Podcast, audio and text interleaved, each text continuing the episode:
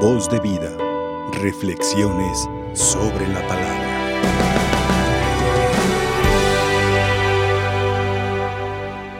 Yo quiero centrar mi reflexión en una frase, en una pregunta que hoy nos da San Lucas en su Evangelio. ¿Qué tendrá su palabra? ¿Qué tendrá su palabra? Ayer iniciamos la lectura del Evangelio de San Lucas que nos va a acompañar el resto de este año litúrgico. Y nos presentaba a Jesús iniciando su ministerio en Nazaret, donde Jesús fue criado. Y hoy lo encontramos que regresa de Nazaret a Cafarnaúm, donde se ha ido a vivir a la casa de Pedro. Pero ¿qué hay de común en el texto de ayer y de hoy? Que Jesús se hace presente en la sinagoga. ¿Qué es la sinagoga? La sinagoga es un espacio reducido de 7, mm, 9 metros por 15, 16 metros. Eran sinagogas, espacios no muy grandes, algunos eran un poquito más majestuosos, 20 por 30, algo así. Pero ¿para qué eran las sinagogas? Podríamos decir pequeñas capillas. ¿Para qué eran las sinagogas? Ahí no se, no se podían ofrecer sacrificios. Los sacrificios solamente en el templo de Jerusalén. ¿Para qué era la sinagoga? Para que la palabra de Dios resonara en las distintas comunidades. Para que la palabra de Dios no solamente fuera proclamada, sino que ahí en la sinagoga la palabra de Dios fuera meditada que fuera también ahí dialogada, es decir, comentada. Pero también la sinagoga era el lugar donde la palabra de Dios inspiraba la oración. Y de esta manera, la palabra de Dios en Israel iba moldeando el corazón de todos los hombres de buena voluntad.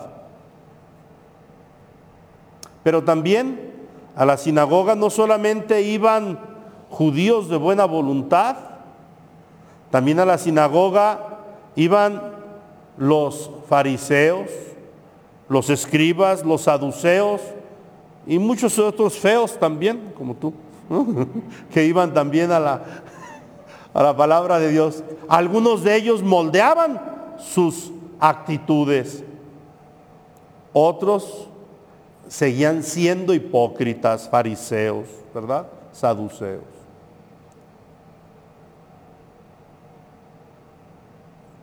Y en las dos partes dice San Lucas que después de que Jesús habla, después de que Jesús lee la palabra de Dios, en él los textos del Antiguo Testamento cobran vida cobran vida de tal manera que son capaces de cuestionar a la asamblea. Qué bien habla este. ¿De dónde habrá sacado todas estas enseñanzas?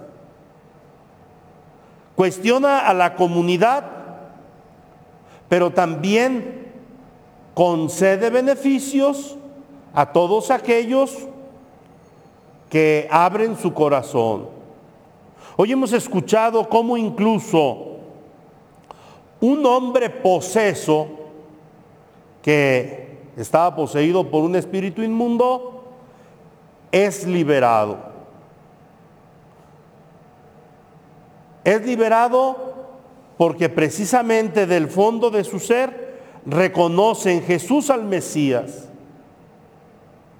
Y por eso Jesús, que viene a hacer el bien, no el mal, expulsa a ese demonio para que aquel hombre recupere la libertad de los hijos de Dios, su integridad. ¿Qué tendrá su palabra? La gente decía, este habla como quien tiene autoridad. ¿Y qué quiere decir eso? Que no habla como los hipócritas, fariseos y saduceos, sino que Jesús habla con coherencia. Lo que habla es lo que Jesús vive y lo que vive es lo que Jesús predica. Además, las palabras de Jesús tienen sabiduría, pero también son acompañadas de una gran sencillez que cualquier persona las capta, las entiende. Porque aunque habla de las realidades espirituales, Jesús las adapta por medio de parábolas de lo que cotidianamente vive el pueblo de Israel. ¿Qué tiene su palabra?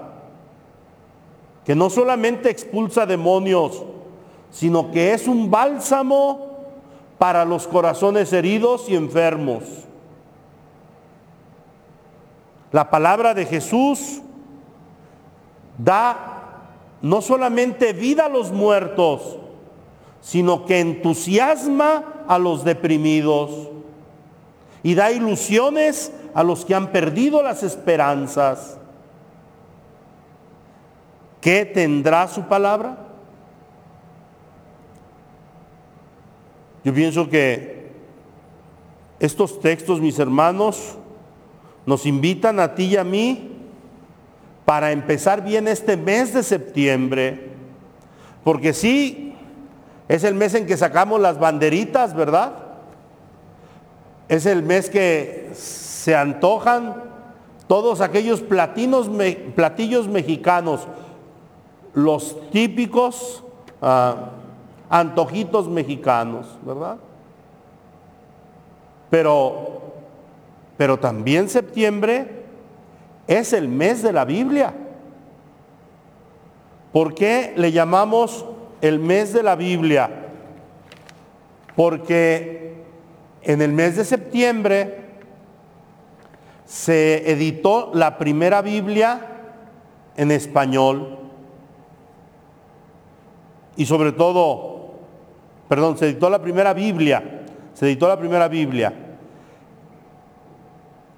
ya con toda la cuestión tecnológica de la imprenta, pero también cerramos el mes con la fiesta de San Jerónimo, presbítero y doctor de la iglesia. ¿Y qué fue lo que hizo San Jerónimo los últimos 35 años de su vida? Se los pasó en, las, en la misma cueva donde nació el niño Dios, ahí donde la palabra de Dios se hizo carne, ahí el Papa le encomendó que hiciera la traducción de la Biblia del griego al latín. Y ya que estuvo haciendo los, las traducciones, hizo ricos comentarios que hasta el día de hoy enriquecen a los predicadores, a los estudiosos de las Sagradas Escrituras. La vulgata se conoce esa traducción.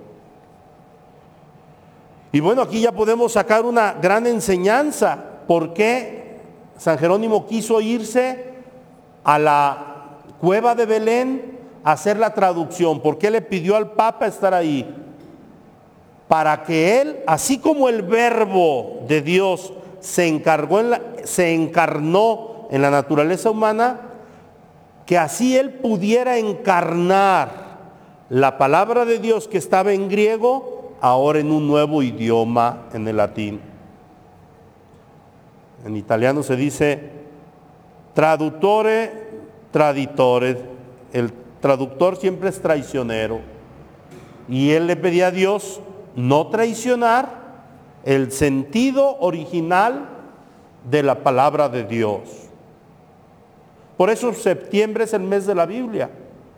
Y conviene que nosotros los bautizados al iniciar este mes No solamente le pidamos a la divina providencia casa, comida, vestido, sustento, salud, sino que sobre todo le pidamos que nos ayude a comprender la grandiosidad de la fuerza que tiene la palabra de Dios.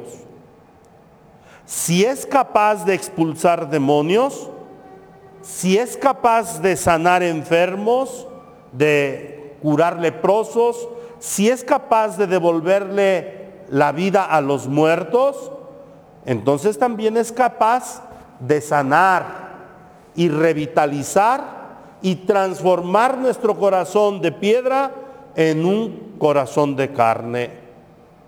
Y es que miren mis hermanos, muchos de nosotros tenemos criterios cerraditos, cuadraditos, así.